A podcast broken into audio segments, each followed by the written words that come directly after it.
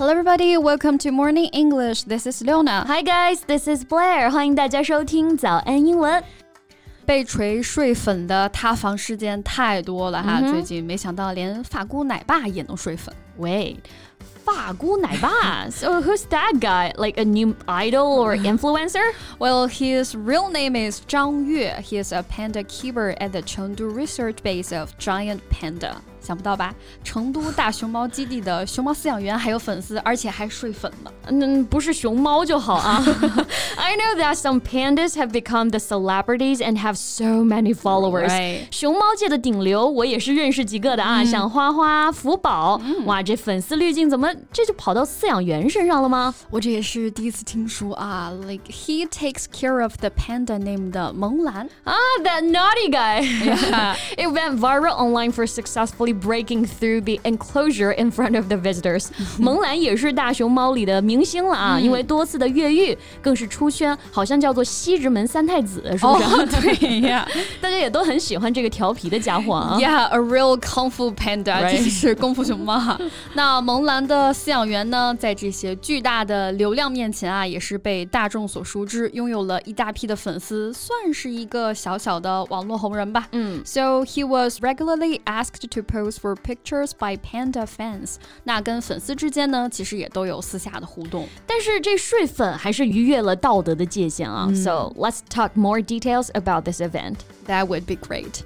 So, giant pandas, as one of the world's most iconic animals, can always create a sensation. 其实熊猫饲养员只是一份工作啊，嗯、但是现在流量为王的时代嘛，熊猫也是吸粉的一个亮点了。That's right. 其实不仅是熊猫饲养员啊，现在流量真的是延伸到各行各业中了。嗯，那这里说的流量和我们手机流量这个 data 不是一回事儿啊。right. 外国朋友其实会比较陌生，流量明星哎，其实就是有大量粉丝群体。 体的那种明星，我们可以用 large or huge fan base 来表达。那用上 base 就比单纯的 fans 啊更能体现这个数量的聚集了。没错，那像我们说的那种顶流啊、流量明星啊，就可以说 a celebrity with a huge fan base。Right？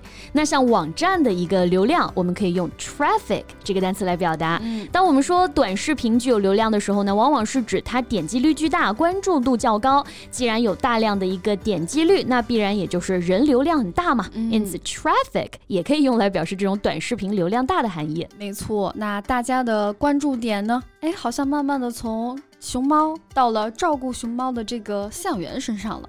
So getting to be the one who looks after the black and white stars, especially when they are babies, can -hmm. land one in the limelight too. 对，摆明了是蹭熊猫的热度嘛。Clout chasing 啊，就是表示这种蹭热度的意思。嗯、那这个表达呢是由两个词构成的，一个 clout c l o u t 和 chase 追逐，哎，构成了一个合成词啊。Clout 原本是指影响力，一般和 political 连在一起。起用，for example political cloud 啊，指的就是政治影响力。没错，那最近这些年呢，cloud 越来越多的被当成热度这个意思来使用了。像我们刚刚说的 chase 是追逐的意思吗？嗯，那在这里其实就有蹭啊这个含义了。所以现在好像蹭热度啊，大家不以为耻反以为荣啊，越来越觉得哎还是有点时尚了。Like more and more young people feel cloud chasing is a modern thing to do。对，蹭热度这其实无伤大雅啊，但粉丝。丝呢也要有分辨是非的能力啊。People tend to look the world through rose-colored glasses。镜头前，发箍奶爸细心的照顾萌兰，粉丝们好像把这层滤镜加到了他本人身上，轻易的相信他是一个细致且温柔的人。那了解之后就知道，事实是啊，和这个粉丝发生关系之后，这奶爸就翻脸不认账了。对，翻脸不认人，哎，我们可以说 turn against somebody. It means to start not to like or agree with someone or something. He just turned against her after having sex. 真的是扎得明明白白。Right? He had become brazen about the whole affair. 当然，有人也指出来啊，这也不是他第一次睡粉了，而且从他的态度来看呢，是很不敢直接面对的，连夜修改微博名啊，还开启了一键防护，真的是太厚颜无耻了。Right, what a brazen guy! Brazen, B-R-A-Z-E-N 啊，这个词呢来源于 brass，黄铜，原是指黄铜色，那后来呢形容看不出脸红的人啊，就是那种形容人厚颜无耻这个意思。没错。But actually, this girl knows the truth that he has gotten married.